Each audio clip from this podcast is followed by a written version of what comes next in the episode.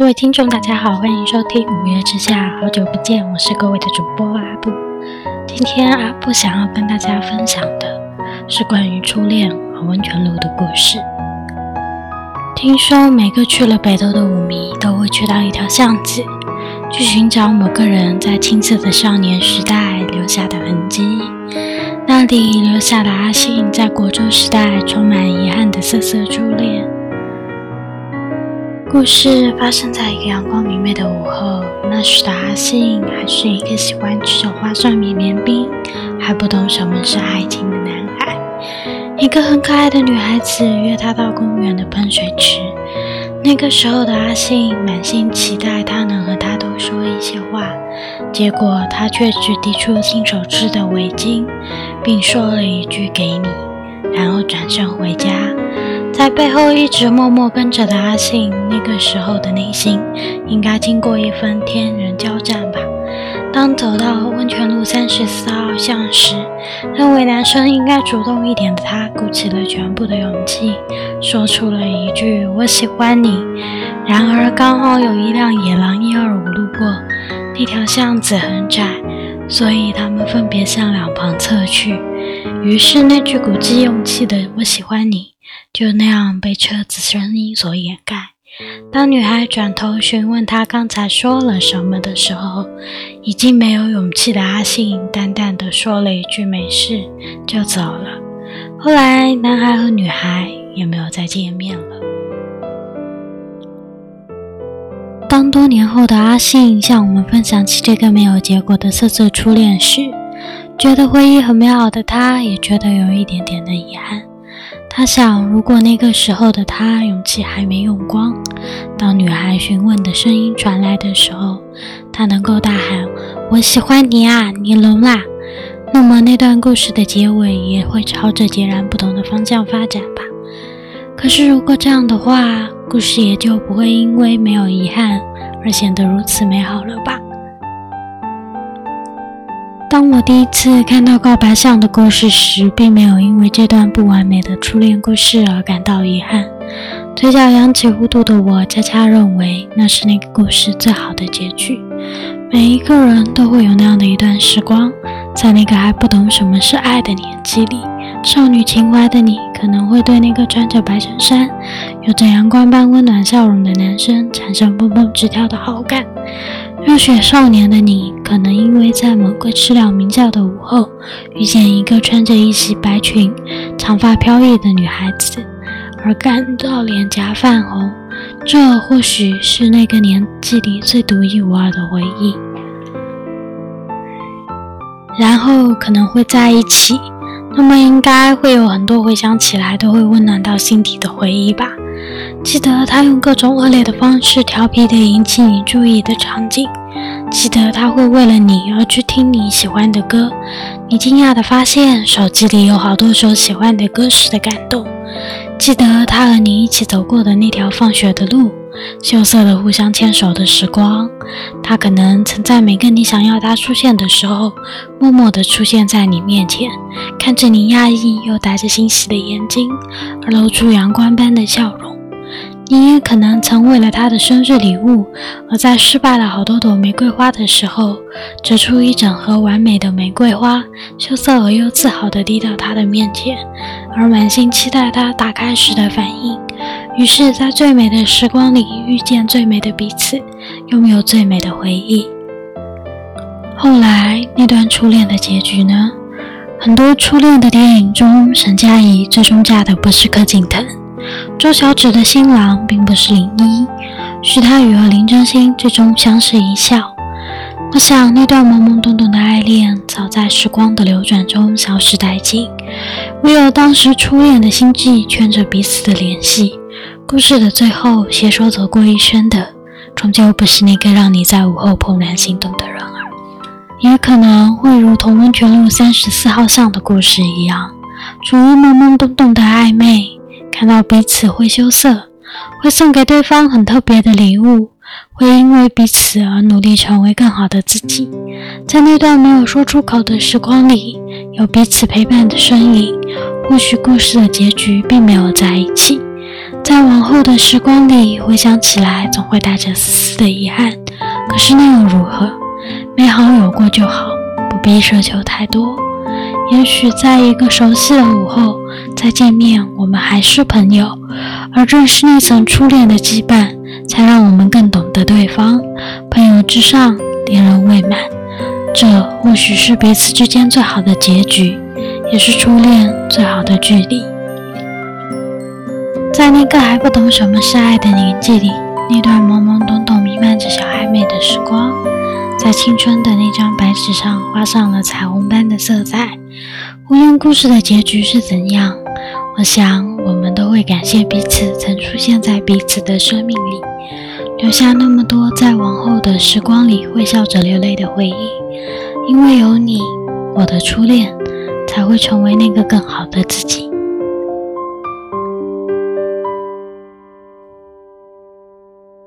节目的最后，阿布想要告诉大家，如果可以的话，请珍惜身边的那个人，也谢谢那个曾经出现在彼此青春生命里的他。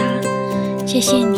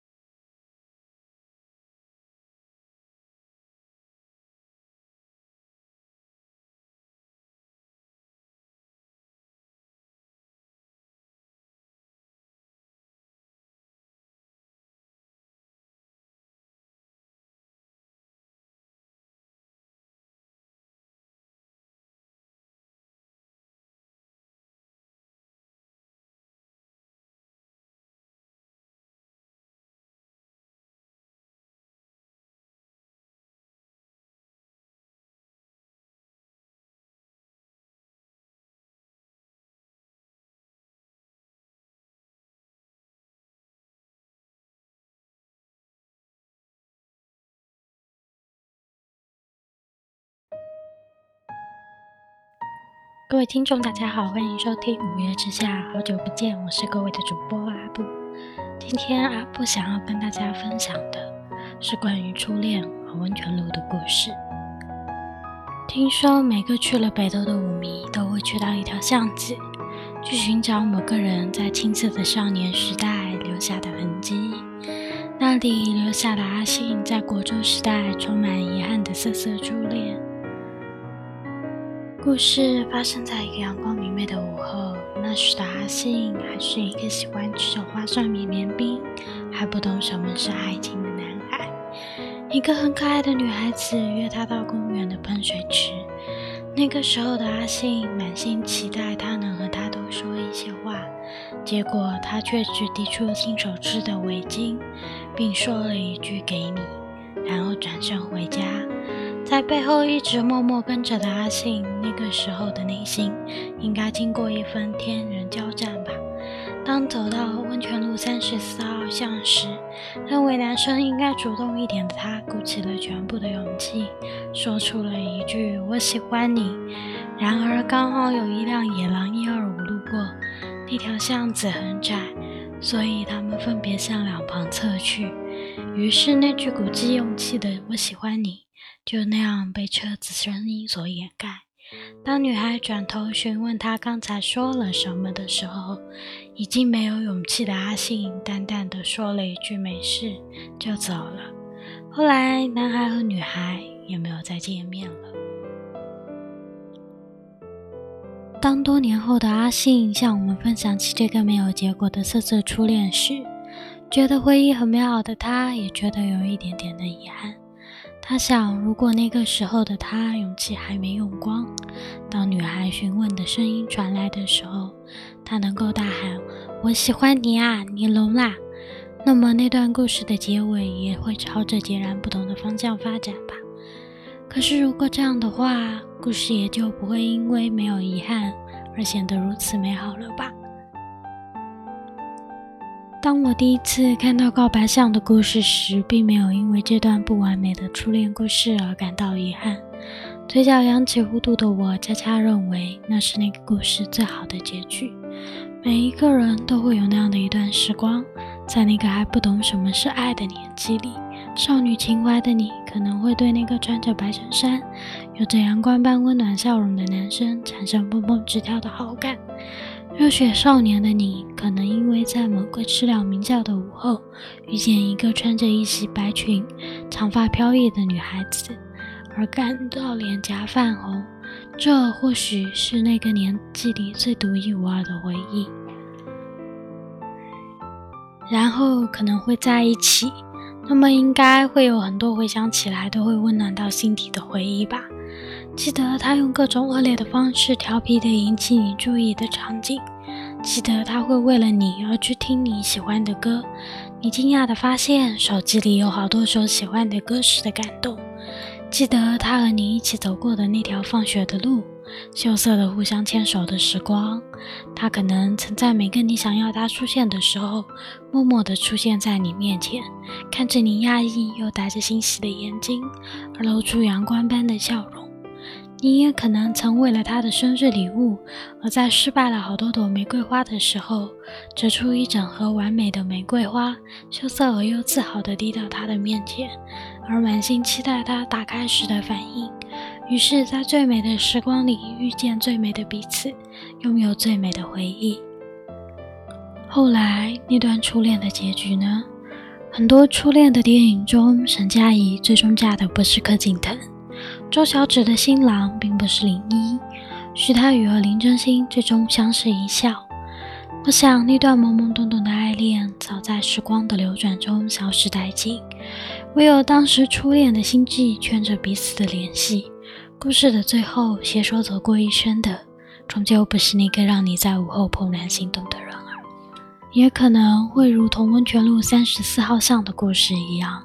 处于懵懵懂懂的暧昧。看到彼此会羞涩，会送给对方很特别的礼物，会因为彼此而努力成为更好的自己。在那段没有说出口的时光里，有彼此陪伴的身影。或许故事的结局并没有在一起，在往后的时光里回想起来，总会带着丝丝的遗憾。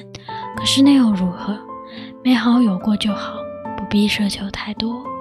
也许在一个熟悉的午后再见面，我们还是朋友，而正是那层初恋的羁绊，才让我们更懂得对方。朋友之上，恋人未满，这或许是彼此之间最好的结局，也是初恋最好的距离。在那个还不懂什么是爱的年纪里，那段懵懵懂懂、弥漫着小暧昧的时光。在青春的那张白纸上画上了彩虹般的色彩。无论故事的结局是怎样，我想我们都会感谢彼此曾出现在彼此的生命里，留下那么多在往后的时光里会笑着流泪的回忆。因为有你，我的初恋才会成为那个更好的自己。